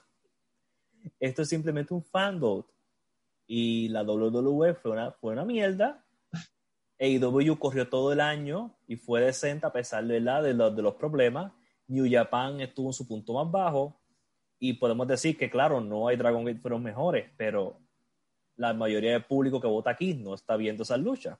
Así que el resultado es, es el que, uno- que- que ellos esperaban. O sea, al dicen, es que no es justo para WWE, al contrario, no es justo para Dragon Gate y para Noah, para, siempre, nunca han sido justos para esas empresas, para Noah, Dragon Gate y la lucha libre. México, o sea, Fénix ganó el MVP. Luchó una Exacto. vez en México en el 2020. Entonces, esas son Exacto. las que sí una injusticia, pero WWE, Por eso, eso, cuando yo vi eso de Phoenix, yo me quedé, pues él estuvo todo el año en Estados Unidos. Sí, eso, eso te habla, pues, los fanáticos que ven, sobre todo son estadounidenses y aman la lucha americana. Y estos fanáticos que aman la lucha americana usan la lógica, tienen cerebro, ven WWE, ven a The Fiend, ven a Drew Back, ven toda esta mamada que están haciendo. Ven AEW, ah, AEW está chido. O sea, es muy simple la lógica, no sé ni por qué lo tenemos que explicar. Pero eh, es que, aparte, todos estos luchadores, hoy, hoy me desperté, Abraham, y vi que se estaban quejando de Soulja Boy, un rapero este, Ay, sí. insignificante porque dijo que la lucha era falsa, y yo lo que hago es real, no sé qué. Y los luchadores se le fueron encima, de la WWE se le fueron encima a este vato. Verga, no tienes nada mejor que hacer. O sea, en vez de quejarte de que tu empresa te está quitando dinero y te está obligando a no utilizar otras marcas, a quitarte el Twitch, te está, te está utilizando como un esclavo, en vez de quejarte eso, te quejas de Soulja Boy burlando, de un tweet de Soulja Boy.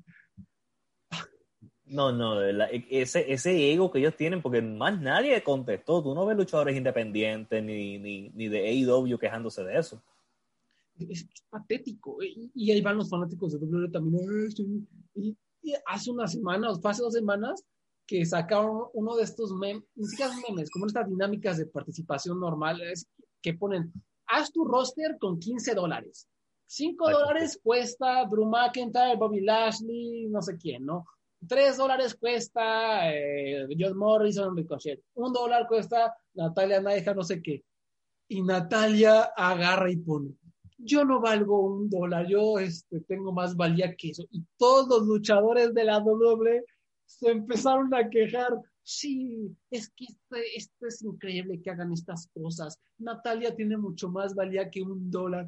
Es una dinámica de redes sociales basada en el baby, en el grado de empuje que tienen. Y Natalia vale un dólar en el mundo mágico de la WWE. No, eh, eh, eh, de verdad, yo no entiendo, de verdad. Yo estoy como tú, estos, estos fucking egos de estos cabrones. ¿Por qué se quejan de eso?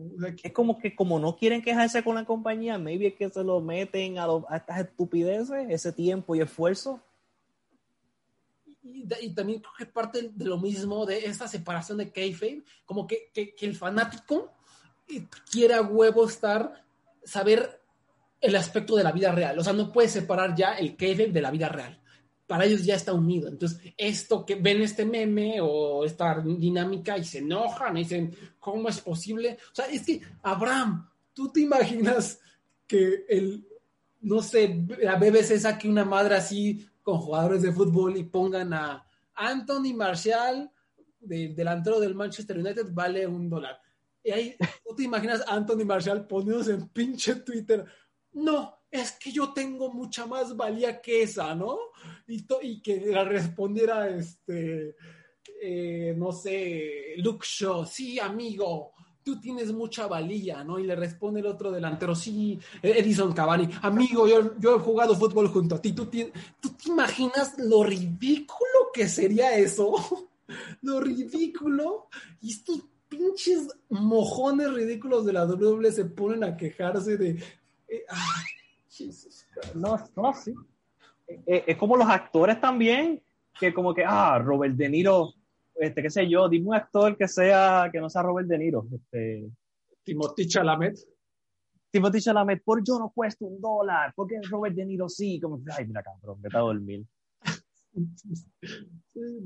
Ah, esta empresa es el, regalo que, que sigue dando, pero bueno, este, ya los mantendremos al tanto de estos impactantes eh, eh, eventos que suceden con los luchadores, con los clones de The Finn. Y, antes de que se me olvide, sigan a, la mente de Finn en Twitter, ¿cómo se llama? WWE Finn's Mind, ¿cómo es? Finn's Mind. Ese es el mejor Twitter de este mes. No lo encuentro, carajo. Ah. Finn's Mind, se llama. Arroba Finn WWW. Entonces, como un vato que es, una parodia. Y, lo, extraño ahora es que de verdad pienso que e, eso es lo que se imagina Bray Wyatt en su mente que está haciendo. El, no, Bray Wyatt piensa que está haciendo un clásico aquí. Bray Wyatt piensa que, él es un artista de alto calibre de Shakespeare.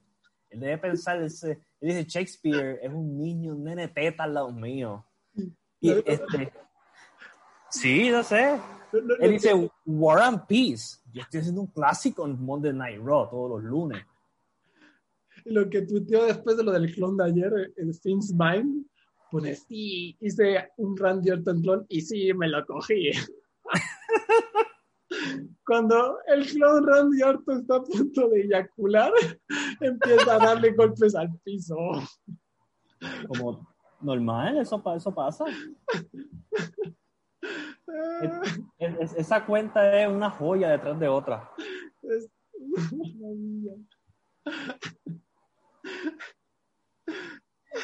Así que eh, lo, importante es que por lo menos los luchadores van a estar al, al, día con lo último de The Fiend. por supuesto que sí, gracias a The Fiend's Mind no puede fallar. No, es, es, un dios, es mi nuevo as. Ah, en fin, ya. Adiós, Vamos ya. Esto ya duró 10 horas. AW Revolution, vamos a hacer un previo rapidísimo, 2021. Um, em, Junk Box contra The Inner Circle, Chris Jericho, MJF por el campeonato en parejas. Abraham. Este, esto, esta lucha es básicamente que ellos están cogiendo un, un break, un descanso de sus historias importantes, porque los John Bucks están envueltos en lo de Kenny Omega. Y MJF y Jericho están en la destrucción de Inner Circle. So me imagino que Sammy Guevara va a volver este domingo o el próximo miércoles, después del pay-per-view. Y esta lucha, por lo menos, le, con la destrucción del papá de los John Bucks, va a haber, ya por lo menos hay un cierto de intensidad que no estaba antes. Y es un buen descanso entre dos estrellas a lo que continúan sus historias principales. Perdón, es que ustedes me leí los tweets de The Finn. ¿Qué qué? Me puse a leer los tweets de The Finn. Eh, dice, borra esto y entre paréntesis, el fin agarra tu pene y tus bolas.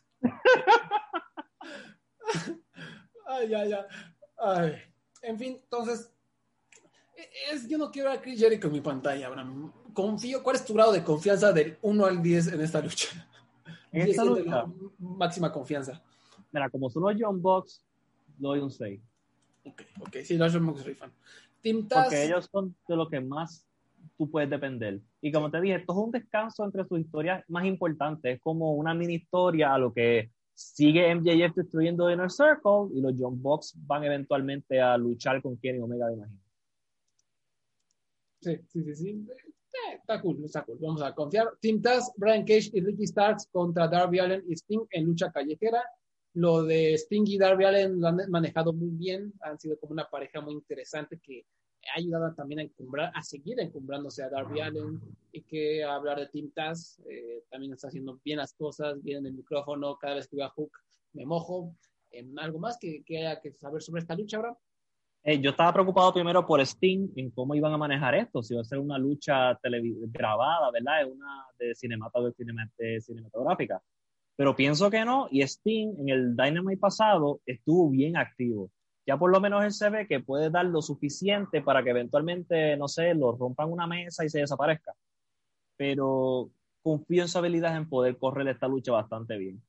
Y yo estoy emocionado. Esta es una de las que estoy emocionado porque quiero ver cómo Team Taz va trabajar con, con Allen y Sting. Sí, sí, me, me, me agrada. La siguiente, bueno, no, no estoy diciendo en orden que vayan a luchar, simplemente como las tengo aquí apuntadas. Hikaru Shida defiende el campeonato femenil contra la ganadora de Naila Rose o Ryo Mizunami, que es la final del torneo femenil. Que, a ver, empezó bien este torneo y se fue cayendo a pedazos, en, en parte por la calidad del lado gringo y Sí. en parte po- porque fue un desmadre lo de, a ver, está en YouTube, otra, una lucha la transmitimos en Dynamite, otra en YouTube, y de repente el que fue el domingo vamos a transmitir eh, En Mizunami. Bleacher- En Bleacher Live. Sí, en- un- porque a huevo, a, a ver, me estoy haciendo volar. Esta madre de Bleacher Live ni siquiera la promocionaron bien, ¿eh? o sea, en, en Dynamite pasado no vi que la promocionaran, en redes sociales era un desmadre, y yo que yo sepa, Bleacher Live nunca ha estado disponible para público internacional. Porque creo que el plan, porque ellos lo anunciaron que lo iban a hacer en bleacherreport.com. Pero ¿qué pasa? Que tú entrabas a esa página y no había nada de información. Y, si, y en Twitter, cuando te ponían los enlaces, tú le dabas clic y te abría en VR Live, que es el live, que no está disponible fuera de Estados Unidos. El- entonces, después, nadie encontraba el show fuera de los Estados Unidos y Tony Khan pidió perdón y lo puso en YouTube. Y eso, eh, a lo mejor muchos fanáticos no hacen eso, pero yo dije, voy a ver esta lucha, sucedió este desmadre, no se puede ver. Ah, perdón, ya la subí a YouTube, perdón, ya empezaron los Globos de Oro. Yo ya no la vi, yo me puse a los Globos de Oro. Literalmente la subieron cuando empezaron los Globos de Oro, ¿no? Este, Sí. entonces, váyanse a la verga, ya no la vi, me spoilé y todo. Entonces, ¿para qué la necesidad de... Supongo que les dan dinero y ayudan a promocionar, pero ni siquiera ellos mismos promocionaron esto de, de VR Live. Entonces, es un descaguer, de, una, un descagadero. Y, y Y es- lo hicieron muy mal, muy Sí. mal. Este, el manejo. A ver, eh, yo entiendo que ellos tienen que hacer este tipo de cosas. Y ellos lo hicieron con el propósito de, porque ellos pusieron una lucha importante. Río contra Thunder Rosa. Sí. Y la final de Japón. Este show no fue hecho para que sea, tú me entiendes, no era un show extra para votar. Ellos lo hicieron importante porque querían darle algo importante a su partner en TNT de, de Warner, pero no le dieron promoción, nunca fueron claros si se podía ver in- de manera internacional, después que dijeron que sí. eso fue, fue un desastre cómo manejaron la situación. Sí, el torno es un congal, luchas por todos lados, un desmadre. Y esa sigue siendo la, creo que la más grande, evidente y fea debilidad de AEW. Redes sociales, tecnología, todo lo que tenga que ver con eso está mal. Eh, Errores ortográficos, malos, eh, malos encabezados, mala promoción, eh, muchos errores muy, muy, muy tontos que, que, hacen ver mal a la empresa, ¿no? Y esto me parece estúpido y ya desde un punto de vista artístico, Nyla Rose apesta. O sea, yo era fan de ella al principio, decía, está verde, pero trae actitud, tiene carisma y cada lucha es peor, Abraham. O sea, cada lucha que la veo por ayer, esa lucha contra Ton de Rosa, Dios mío, me quería sacar sí. los ojos. Esa mujer, si no está con una japonesa más bajita que ella, no, no funciona. Sí. Si no, porque las únicas luchas buenas que yo he visto de Nyla Rose fue contra Río sí. y Chida el año pasado en Door Nothing. La primera. Que fue el, la lucha hardcore que tuvieron. Este, pero fuera de eso, Nyla Rose, como tú dices, cada vez está peor. Sí, muy, muy triste. Eh, esperemos que Río Mizunami gane. Vamos a ver qué pueda, hasta dónde puede cargar Río Mizunami a Nyla Rose. Eh, creo que Río será una gran contratación que le va a ayudar a darle legitimidad a la división femenil. No creo que la vayan a volar hasta, hasta Estados Unidos simplemente para que pierda. Eh, sí. Yo, yo, o sea, no digo que vaya a ganar el campeonato, pero por lo menos debe arretar y que ojalá le den un contrato, ¿no? Y como ya hemos dicho, eh, ¿qué te parecieron? Ay, no me quiero extender más, pero rápidamente, ¿qué te parecieron como las contendientes? ¿Al, al, alguna luchadora que te haya gustado mucho que digas, contraten a esta, quiero ver esta en mi televisión cada semana? Eh, Benny. A huevo, sí. Benny, que creo que Asuka en Japón, ¿no? Ajá, sí. Eh, sí. Benny es, es eh, denle todo el dinero, todo el dinero de la Benny, es increíble. Y la otra es este, Yuka, a mí me encanta Yuka, la he visto en Japón más cuando estaba en AEW y yo pienso que también, oh, espérate, tengo que decir que también, yo no puedo creer que olvidé a Maquillito. Sí, sí yo tengo que admitir que soy parte del fan club de ella en estos momentos. Yo soy uno de sus sims. sí, pues, ojalá esas son las, creo que las con tres contrataciones clave, ¿no? Y Emi Sakura iba a seguir, ella está contratada, yo creo que la van a intentar utilizar también como un enlace, como una entrenadora que les dé, a, ella es una gran entrenadora, está a cargo de Gato Move, de Choco Pro, ella les va a suplir de, de gente a la empresa. Eh, Vamos a seguirle. Adam Page contra Matt Hardy, Big Money Match. El ganador recibe el, el, el dinero que haya ganado el, el, perdedor durante el primer cuarto del 2021. Um, yo no me interesa esta lucha, no me interesa ver a Matt Hardy, pero tú dime algo positivo ahora. a mí no me importa más Hardy. Mira, originalmente viendo dejar, ¿verdad? Porque AEW tiene historia, mucha historia a largo plazo. El plan original me imagino que iba a ser Brody Lee contra este Hangman Page. Porque si, tú veis, si tú veis el año pasado, había mucho, mucho encuentro entre The Dark Order y Hangman. Pero obviamente al, al el morir, me imagino, Dark Order se volvió técnico y buscaron un reemplazo, Matt Hardy. Pues esto es, honestamente, esto es yo pienso que Hangman va a perder porque eventual, porque ya mismo va a venir el ascenso de él. Uh -huh. Yo pienso sí. Ahora, ¿va a ser una buena lucha? Posiblemente no. ¿Va a haber interferencia? Sí. ¿Van a hacer trucos de magia para que Matt Hardy sea lo menos horrible posible? Pero pues, ¿qué te puedo decir? Esto es darle algo importante a Hangman Page y un cambio de planes a última hora. No estoy nada emocionado. Entonces pasemos a la siguiente lucha que es una lucha de escalera, Face of the Revolution, ladder match, para hacer el próximo retador por el campeonato de TNT. Eh, Cody Rhodes contra Scorpio Sky, contra Penta el Cero Miedo, contra Lance Archer, contra Preston Vance, o, Max Caster contra uh, To Be Declared. Entonces todavía falta alguien en esta lucha. Supongo que el miércoles en Dynamite se va a aclarar, ¿no? Eh, pues esto va a ser divertido, una lucha de escalera con Penta, que es experto, con Scorpio Sky, que es muy bueno, Um, ¿A quién le vas? Yo, fíjate, vamos a dársela, yo se la daría a Scorpio Sky para que por lo menos tenga una. Está esforzándose mucho en Dark, so, creo que es oportunidad de por lo menos un Dynamite contra Darby Allen. Uh, me acabo de dar aunque, cuenta. Aunque, aunque, aunque está la sorpresa, que siempre puede ser Brock Lesnar, que él puede entrar y ganar. ojalá, ojalá así sea. Me acabo de dar cuenta, estoy bien cabronado, que no está Fénix en esta cartelera. No. El mejor luchador del 2021, ¿estamos de acuerdo, Fénix? Sí, hasta, y él, y te das cuenta, él ha estado en todos los eventos estelares de Dynamite, casi todo. Sí. Y él no está en la lucha estelar, ¿no? No, no, no está en ningún momento de pay-per-view. Me imagino que va a tendrá una historia o algo después. Aquí es cuando pierdo los estribos y grito, pero voy a esperar, a lo mejor anuncian una lucha, ¿no? Porque yo diría que el luchador que más ha lucido en tu empresa durante todo este año que ha estelarizado merece un lugar en cartel, ¿no? Pero ojalá así sea. Em, el evento estelar va a ser una lucha explosiva de alambre de púas, deathmatch. Kenny Omega defiende contra John Moxley. Esto va a estar muy, muy, muy, muy bueno. Sí, y a mí me encanta los cojones que ellos tuvieron después que tuvieron las quejas de su última lucha de ellos dos, la digo, la, la de noviembre de 2019, que tuvo a la gente llorando, esto era muy violento, cruzaron la línea, no sé si la recuerdas. Cierto, sí, sí, sí. O si la viste, que, que yo antes de ver la lucha, yo escuché la reputación.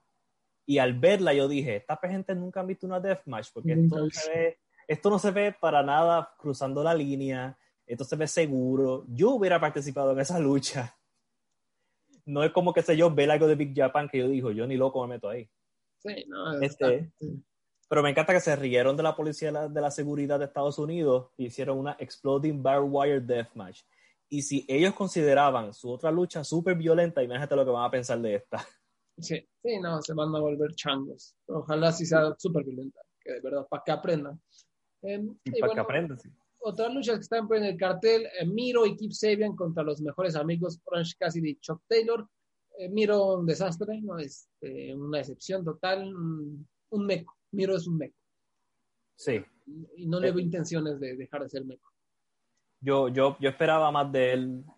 Este, y pues si, si quiere quedarse así, ¿qué se puede hacer? Yo pienso que puede dar más, pero pues. Parece, me da la impresión de que así lo quiere, pues va.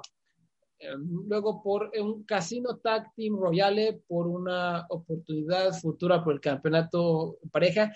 Me da la impresión de que esta lucha va a ser mala porque hay mucha gente y porque el Casino Tag va a ser un desmadre. Pero bueno, es eh, Bear Country contra Alex Reynolds y John Silver de The Dark Order, contra Evil Uno y Stu Grayson de The Dark Order, contra Santana y Ortiz, contra The Butcher and the Blade, contra Private Party, contra Top Flight, que son Darius Martin y Dante Martin, contra un equipo que todavía falta por aclarar. Eh, ¿a, quién le vas? Aquí no sé.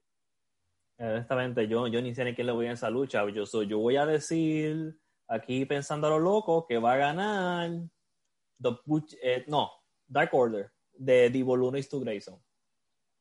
Yo ojalá, porque me encantaría ver un John Box contra Evil Uno y Stu Grayson, pero ojo, si The Inner Circle gana los campeonatos, o sea, MJF y Chris Jericho, ¿qué tal si Santana y Ortiz ganan esta lucha, esto ayuda como a la implosión del Inner Circle, ¿no? También puede ser por ahí. Wow, exacto, porque NJF está destruyendo Inner Circle, o esto lo añadiría, sabes, tú tienes razón. Sí, esa es una buena opción, saber qué pasa. Un cartel bueno, no digo que luce excepcional, creo que la lucha callejera de Sting y Darby Allen, eh, Shida contra Mizunami, si es que Shida contra Mizunami será fenomenal, y y la lucha de escalera seguro va a estar entretenida, además de la estelar, va a ser un buen show. Este, no, y eh, la Casino Battle Royal, que si es, si, si es este, con las reglas de una Battle Royal, AEW para mí es de las mejores empresas que, que hace las Battle Royal. Sí, la manera que ellos las buquean. Este, como por ejemplo, en la última que hicieron, cuando hicieron que Lance Archer y Eddie Kingston eran los últimos dos, no sé si lo viste. No. Que eh, Lance Archer eliminó a Eddie Kingston, pero fue por por estando él parado afuera, no fue por encima de la cuerda. Y esa fue la historia por el próximo mes, como que tú no me eliminaste, yo, tú no eres el ganador. Y así fue que le dieron la primera oportunidad por la correa a Eddie Kingston, porque él oficialmente no fue eliminado. O sea, ellos saben contar las historias bien en este Battle Royale.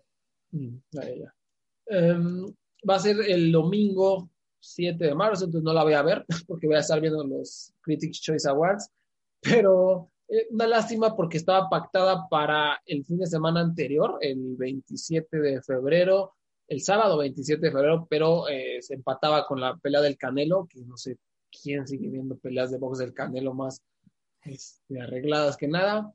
Um, y entonces la tuvieron que aplazar a, al domingo. No me gusta que sea domingo, no la voy a poder ver en vivo. Entonces, ustedes sí vean, vean Revolution. Sí.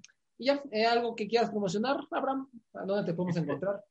Sí, me pueden encontrar en Twitter, ADR012, en Voices of Wrestling, sigo escribiendo reseñas de libros, de shows de New Japan, y, una, y escribí un artículo también sobre por qué WWE Network falló, y una de las, razón, de las razones por qué falló fue porque no le este, hablaron de la historia de su contenido y nunca lo unieron a su, a su, a su evento principal. Y fue parte de la de mi historia de por qué WWE Network falló. Y, y, hay un tremendo libro que va a salir, un comic book en mayo, que lo leí recientemente, que se llama La mano del destino. Lo pueden buscar en Amazon o busquen, escriban en Google y busquen al artista, que es J. Gonzo, que es, si te gusta la lucha libre mexicana de los 60 y te gustan los comic books de los 60, este es tu libro. Yo tengo una reseña de Voices of Wrestling que también pueden verificar mi opinión del libro, que es tremendo. Ok. Abraham, te tengo un dato importante. Ajá el ingrediente secreto del famoso estofado de desayuno de The Fin Ajá. es su pipí y su caca. Es un dato que nos acaba de dar Finn's Mind. Arroba Fin WWE, síganlo. Pero es su, su, su orina o, su, y su caca o parte y de su, caca pene. hace el estofado famoso de The Fin, el que se desayuna, dice. Oh, bueno, eso, eso, eso es bueno saber porque y hay que un día probarlo en vivo en el aire. Y aparentemente el clon de Randy Orton se hizo una cagada enorme en la alfombra, dice. Está muy orgulloso, Ay. está muy orgulloso del clon. Eso, eso, por lo menos eso es importante. Sí, sí, sigan a este gran hombre, Finn WWE en Twitter. Genio, genio. En fin, pues muchas gracias por escuchar. Ya saben, Twitter Luchayovers, Facebook Luchayovers y este, sigan eh, arroba mi página de cine, arroba la estatuilla, diagonal la estatuilla en Facebook. El podcast también lo pueden encontrar en iTunes, en Spotify, la estatuilla. Eh, entrevisté a Maite Alberdi, la directora de El Agente Topo, un documental maravilloso que se lo recomiendo muchísimo. Está en, en Netflix Latinoamérica. Es una maravilla sobre un viejito, es real, un viejito que lo contrata un detective para infiltrarse en una casa de ancianos e investigar alegatos de abuso es maravillosa, es muy linda, entrevista a su directora, en el podcast de la estatua lo pueden escuchar y ¿qué más? ¿Qué más? ¿Algo más que se me olvide? Creo que no. Pues ya, muchas gracias Abraham, ahí hablamos pronto.